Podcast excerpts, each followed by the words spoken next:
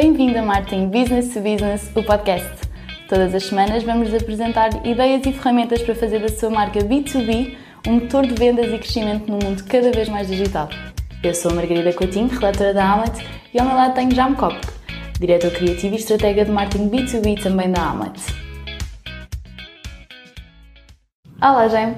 Olá, Margarida, bom dia. Bom dia.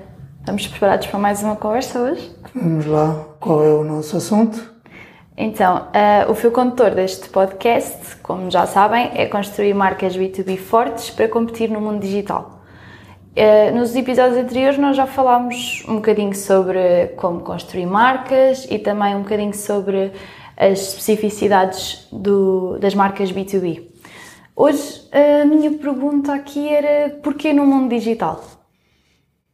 Para já, porque não há outro mundo hoje. Nós estamos no mundo digital Uh, o que não quer dizer, ao contrário do que há uma mitologia corrente que de repente tudo passou para o digital e obviamente não é verdade. A gente olha para a rua, as pessoas continuam andando lá fora e vão fazer compras no supermercado com carrinhos reais e viajam uh, em aviões reais e se encontram nos bares e nos restaurantes e nas praças reais e físicas. Mas, uh, apesar de a vida não digital, offline, continuar a existir. O que acontece é que o, o digital impregna, informa todo o mundo em que nós vivemos. Todos os processos, todos os encontros, todas as interações, toda a produção, tudo hoje tem uma componente digital. E isso, obviamente, tem uma consequência também para o marketing das empresas, para a maneira como as empresas se promovem, constroem, constroem marcas isso tudo. E alguma coisa mudou nesse processo. Então, por isso é que hoje nós não podemos fazer abstração uh, de que estamos nesse mundo digital. E como ainda é uma coisa relativamente recente, embora já seja o que é, uh, não faz mal a gente insistir. Estamos a falar de construir marcas num mundo com características diferentes do mundo de algumas décadas. Uhum. Mas então qual é qual é o peso do digital no marketing das empresas? Um, o digital tem um impacto de muitas maneiras, como é óbvio. Especialmente, e aqui entrando já nas empresas business to business, que, que são as, as que nos interessam, mas elas tipicamente representam aquele tipo de empresas que há alguns anos, há, vamos dizer, 20 anos, teriam dificuldade em comunicar. Uh, porque a comunicação ou era cara, né, porque elas estariam dependentes de comunicação mass media ou de fazer marketing direto, que também é caro, uh, e, e, não só caro, mas também não faria sentido para elas. Ou seja, eu fazer uh, televisão para uma empresa que vai falar com mil decisores que são o seu público-alvo. E não faria sentido eu publicar um anúncio num jornal de grande circulação ou encher a cidade de cartazes ou fazer mass media como uma empresa de, de grande consumo faria. E de repente, com o digital, essas empresas têm acesso a, a essa comunicação. Né? Um, então, isso cria é, possibilidades de comunicação que não existiam para uma grande parte do tecido empresarial. Não só isso, como o mercado para que elas podem comunicar passa a ser um mercado muito maior, porque é um mercado global, de repente. Então, de repente, essas empresas passam a ter necessidade, motivação e possibilidade de, de fazer comunicação como não podiam antes. Ao mesmo tempo, tem que, para que isso aconteça, tem que dominar uma série de ferramentas, cada vez mais, que vão surgindo todos os dias, que uh, há 20 ou 10 ou 15 ou 5 anos podiam nem sequer existir. E de repente hoje elas são, para algumas empresas, obrigatórias, né? normais. Então tudo isso muda um bocado o panorama para todas as empresas, especialmente para as empresas uh, que comunicam para mercados business to business, que são aquelas que nos interessam mais. Então, o que já me está a dizer é que com o digital criou-se novas oportunidades de comunicação para as empresas B2B que antes não existiam. Exatamente, cria novas oportunidades e, como eu já fui dizendo, cria também uh, a motivação e a necessidade dessas empresas uh, comunicarem, estarem nesse, nesse espaço digital. A motivação, por quê? Porque com os canais digitais, uh, o que aconteceu foi que, em teoria, o mundo todo passou a ser um grande mercado, enquanto antes eu podia estar confinado a um mercado local, a um mercado regional ou nacional, porque era ali que eu tinha minha força de vendas, eu tinha os meus contatos, eu tinha minha história. Uh, de repente, eu, em teoria, mais uma vez, tenho acesso a mercados que estão muito distantes. E isso abre oportunidades para a empresa, para a minha empresa. Então, uh, eu tenho a oportunidade de entrar nesses mercados usando os canais digitais. Uh, mas, ao mesmo tempo, uh, e a necessidade vem daí, infelizmente, essas oportunidades, essa motivação não acontecem só para a minha empresa, elas acontecem também para as empresas concorrentes. E a concorrência passa a ser também muito maior, porque assim como eu posso entrar no mercado, no, em mercados em que eu não entrava, que são os mercados dos outros, os outros podem entrar no meu mercado. E aquilo que a gente vê com um, o, o caso clichê, as empresas chinesas.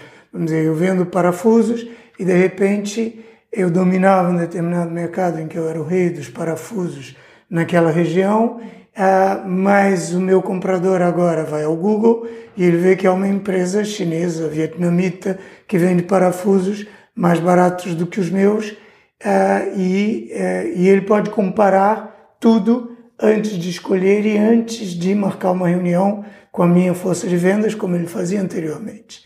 Então, ou eu consigo estar à frente desse concorrente é, porque apareço primeiro, porque tenho condições melhores, mas no mesmo espaço digital, para que não me roubem o meu mercado, e ou eu tenho que conquistar os mercados onde eu não estou também, né? Ou eu tenho que me diferenciar, que é o assunto que é tudo de que nós estamos a falar nesse podcast, que é ter marca, ter reputação. Uhum. Mas é, para já, o que, o que a diferença no cenário, a grande mudança é um, eu passo a ter novas oportunidades, novas oportunidades de comunicação, novas razões para comunicar, mais motivação e uma necessidade de estar presente nesse espaço digital que antes não existia. Tudo isso tem um impacto muito grande para as empresas B2B. Algumas já estão alerta, algumas já estão atentas para isso e outras nem tanto ainda estão um pouquinho dormindo uh, e não não estão a aproveitar todas as oportunidades que que essa enorme mudança trouxe. É aí que entra a necessidade de haver marcas fortes? Exatamente, porque se uh, ter uma boa marca e uma marca forte é uma vantagem em qualquer contexto, mas é particularmente importante quando nós passamos a operar e a tentar vender uh, num mundo que ficou de repente muito mais transparente e onde o acesso aos mercados é muito mais uh, irrestrito, as barreiras à entrada de cada mercado e de cada espaço de comunicação e a disputa pela, pela atenção dos potenciais clientes é muito maior. Uhum. Então, se e é um mundo que há muito mais ruído. Está toda a gente ah, com possibilidade de comunicar, querendo comunicar, com necessidade de comunicar. Então é um ruído muito maior. E, mais uma vez, eu acho que eu falei desse mesmo exemplo da, no outro episódio, mas se eu estou num, num, grande mercado de fruta, em toda, toda a gente tem as banquinhas exatamente iguais, toda a gente vendendo as mesmas laranjas e as mesmas bananas.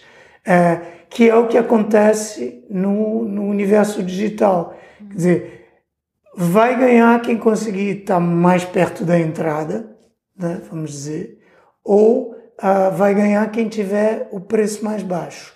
Mas ter o preço mais baixo, ou eu consigo ser muito mais eficiente, ou é uma estratégia ruinosa. Então, a outra a possibilidade, porque nem toda a gente pode estar mais perto da porta, o que significa ter mais uh, tráfego, ter mais uh, uma presença mais imediata no Google, etc. A outra possibilidade é eu conseguir me diferenciar, é dar razões para que o potencial cliente escolha a minha laranja e a minha banana, porque elas têm qualquer coisa diferente uh, das outras. Então eu não estou mais comparando laranjas como laranjas, nem bananas com bananas. Eu estou comparando é, laranjas normais com uma laranja especial que tem uma marca. Uhum. Né? Então, é, ter uma marca significa eu ter uma diferenciação, ter um posicionamento, ter uma identidade, uh, eu estar tá me dirigindo a um conjunto de, de clientes particular, eu não ser tudo para todos, eu ser alguma coisa especial para alguém. E isto me dá uma vantagem, que é uma vantagem particularmente preciosa num mundo que já era saturado de comunicação antes do digital e que com o digital se tornou hipersaturado de comunicação. A, a marca tem uma outra vantagem, que é uma vantagem mais do ponto de vista das decisões de marketing da, da própria empresa, que é quando eu estou no universo digital, a, as ferramentas e os canais de comunicação possíveis se tornaram inúmeros e cada vez mais, cada mês, cada trimestre, cada ano surge uma nova coisa que é aquela coisa que todo mundo tem que fazer, que todos que todos os marketers não podem deixar de fazer. E isso vem se juntar a dezenas de outras possibilidades.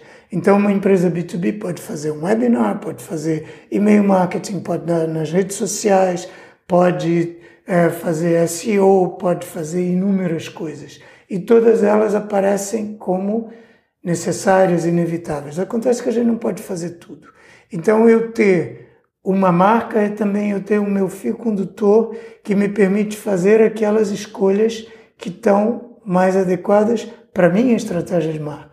Né? Então tem também esse elemento de foco que é um elemento particularmente importante quando eu estou me movimentando no universo digital.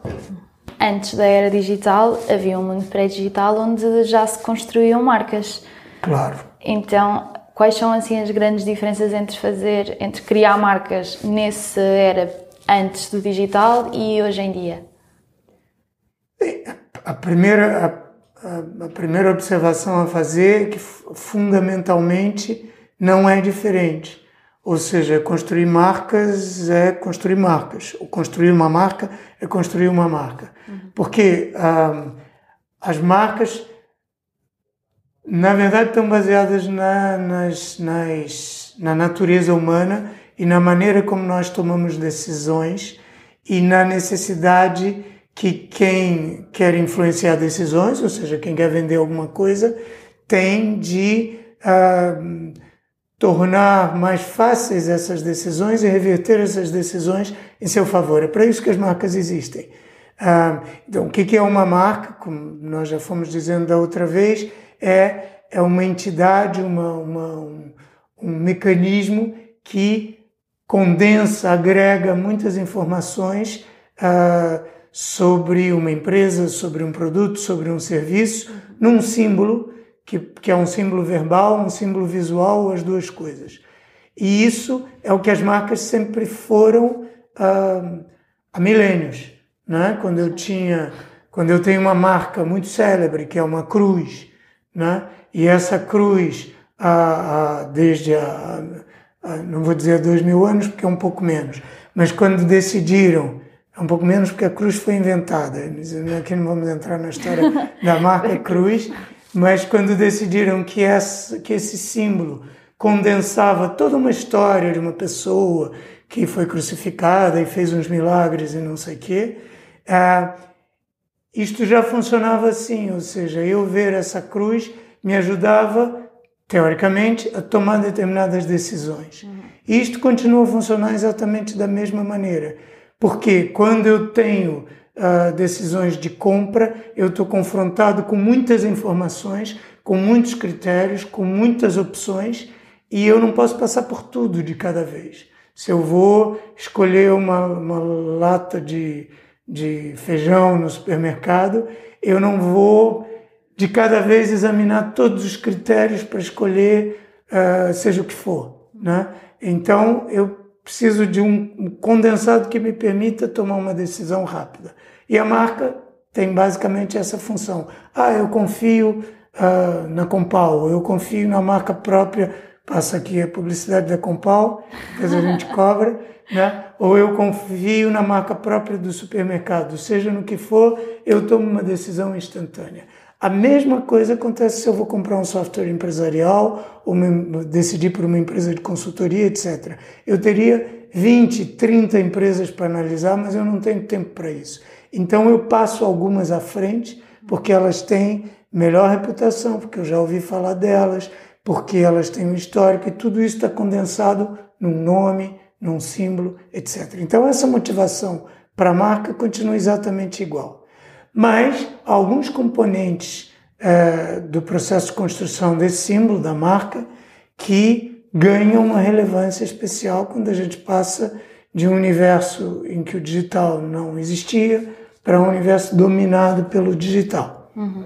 E quais são esses componentes da marca que, que se destacam agora na, na era digital? É, eu posso citar dois, por exemplo. Uhum. É, há, um, uma característica das marcas que se mantém e o objetivo da marca é justamente se manter a longo prazo, mas para isso ela, a característica que ela precisa ter é estar viva. E uma coisa viva não é imutável. Ou seja, as marcas têm um elemento de estabilidade, de coerência, de consistência, que faz parte da sua razão de ser, mas tem, tem também um elemento de flexibilidade, de ser mutável, de se adaptar aos, aos sinais que o mercado vai dando, às reações que o mercado vai tendo uh, e se ir adaptando à sociedade, ao seu tempo. No, num mundo digital em que tudo está muito acelerado, né, que as coisas mudam muito mais depressa e o feedback é muito maior e muito mais intenso, as marcas têm que ganhar essa, essa agilidade e essa flexibilidade para ir mudando e para ir se adaptando sem deixar de ser o que são. Ou ah, e deixando de ser o que são aos pouquinhos, mantendo qualquer coisa daquilo que, que, que fez com que fossem queridas ou que tivessem confiança, etc. Então, isso eu acho que é uma característica que o digital vem uh, acentuar né? Na, nas marcas. Uma outra, uma outra dimensão que a gente pode ver acentuada no, no, no mundo digital em relação às marcas é, é as marcas têm uma dimensão de criação de comunidade. Ou seja, uma marca não é só uma, uma não pressupõe uma relação unidirecional do, da empresa para os seus clientes, os, os seus públicos-alvo. Uma marca dialoga, uma marca cria comunidade, não só entre a empresa e o seu destinatário, mas entre os, os destinatários uh, uns com os outros, uhum. os destinatários uns com os outros. A gente vê isso no, no consumo, é muito óbvio, quer dizer, se eu tenho um determinado tipo de produtos que servem como etiqueta social, né? Se eu tenho, se eu uso um iPhone, por exemplo, eu reconheço outras pessoas que usam iPhones. Se eu uso uma determinada marca de roupa, eu reconheço pessoas que usam aquela marca de roupa, um conjunto de marcas de roupa, como um conjunto de pessoas que têm algo a ver comigo. Então isso cria um sentido de comunidade que faz parte de toda a dimensão de marca. Que, perdão, que é uma dimensão que todas as marcas têm, Sim. em alguma medida, umas mais, outras menos. A Harley Davidson tem muito, né? Uh, outras marcas terão muito pouco, mas em alguma medida todas as marcas têm isso. Isso também é verdade para as marcas B2B, não é verdade só para o consumo. No digital, como a, a, a, por definição, o digital é interativo e o digital funciona em rede. Né? O que o mundo digital é, é um conjunto de redes que se organizam em redes que fazem outras redes. né? E ah, as marcas têm essa possibilidade, que algumas podem explorar, e todas podem explorar, algumas exploram, outras não, ah, de, de criar, de, de, de eh, ajudar os seus fiéis ou as pessoas que se relacionam com essas marcas a estabelecerem redes entre elas, não só com a marca, mas entre elas. E isso, obviamente, torna a marca muito mais forte, muito mais viva, muito mais eficaz. Pode dar eh, aos nossos ouvintes algum exemplo prático deste caso nas empresas B2B? Ah, o exemplo que me ocorre mais diretamente porque é muito próximo, porque tem a ver com um trabalho que nós desenvolvemos aqui na Hamlet para um dos nossos clientes, que é a Unit Consulting. Um, nós trabalhamos a marca Unit Consulting e a forma que encontramos de trabalhar uh, foi justamente através de uma, de uma criação de comunidade. Ou seja, nós queríamos posicionar a marca Unit, dar-lhe uma identidade muito vocacionada para as PME, porque é o seu mercado natural. Então, e é um, é um território uh, que não estava uh, reivindicado por nenhuma consultora de negócios. Então, uh, vamos posicionar a Unit como uma consultora de referência para as pequenas e médias empresas em Portugal e dar a isso um conteúdo emocional, ou seja, a Unity é aquela consultora que entende, até por ser também uma PME, entende como ninguém os problemas das PME e está capacitada a ajudar essas PME nos seus momentos de transformação. E como é que nós fizemos isso? Criamos uma iniciativa uh, que são os heróis PME. E os heróis PME tinham uma base muito importante no digital. Ou seja, o que é essa iniciativa é um prêmio que está baseado numa plataforma que é um site, que é o site heróispme.pt, um, e há uma mecânica da competição que abre as portas a todas as PME, sejam elas clientes da Unity ou não, a contarem as suas histórias de heroísmo, quer dizer, aqueles momentos que são comuns a, a maior parte das PME, em que tiveram que superar desafios e que venceram desafios, etc. E ah, para Parte da mecânica do concurso era a mobilização por essas empresas das suas próprias comunidades, ou seja, clientes, fornecedores, colaboradores, fãs, a comunidade uh, onde, onde atuam, para que votassem nelas.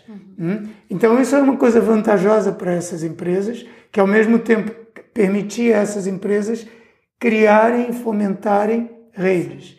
Uh, depois, isso tudo permitiu, é, obviamente foi divulgado no digital e não só, foi divulgado na televisão, foi divulgado na rádio, é, foi divulgado através de, exemplo, de eventos, é, através de assessoria mediática, tudo isso, quer dizer, o digital era ali um motor importante, mas não era o único. Isso é muito importante de reter quando a gente fala do digital. Estamos a falar num mundo digital mas não quer dizer que no mundo digital as outras coisas, os outros canais desapareçam. Muito pelo contrário, eles só, só passam a ser organizados de uma outra forma.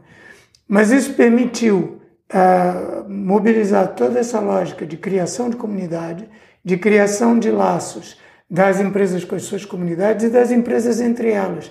Porque depois, como houve, os heróis PME também foram ocasião de se fazerem uh, eventos por todo o país ao longo do ano e depois uma grande gala de entrega dos prêmios, que eram também ocasião de networking entre essas empresas, ah, que essas empresas tiveram a oportunidade de se conhecer umas às outras, estabelecerem relações eventualmente até fazerem negócios. E tudo isso sob a égide ah, da marca Unit, que organizou os Heróis PME. Então, ah, nós aqui exploramos é, essa dimensão da marca, que é, uma, que é uma dimensão super importante e que é mais fácil ou há mais meios para mobilizar quando nós temos todas as ferramentas digitais em que esse lado colaborativo, interativo, relacional e de criação de redes é inerente, né? faz parte da própria natureza do digital. E uh, para além do, do site heróispme.pt, onde é que os nossos ouvintes podem ir buscar um bocadinho mais de informação sobre, este, sobre esta iniciativa? Podem olhar para a página de Facebook dos Heróis PME, ir ao Facebook e procurar Heróis PME. Vai aparecer lá a comunidade, que há toda a comunicação e os eventos e tudo que foi feito à volta disso. E ali há uma comunidade muito presente, muito ativa, porque isso gerou muitas reações, muitos comentários, muita interação. Então, esse lado de comunidade em torno da marca está muito visível. Podem ver também no site da, da Hamlet, uh, hamlet.pt, no separador O que Fazemos, está lá a história dos heróis PME, a fazer scroll até encontrar o caso uh, Heróis PME, que foi esse trabalho que fizemos para a Unit Consulting. Acho que é uma ótima sugestão para os nossos ouvintes ficarem a conhecer um bocadinho mais sobre, sobre este projeto. Obrigada, Jaime. Obrigado eu, Margarida. Uh, acho que foi uma conversa interessante e estamos aqui para a próxima. Exatamente.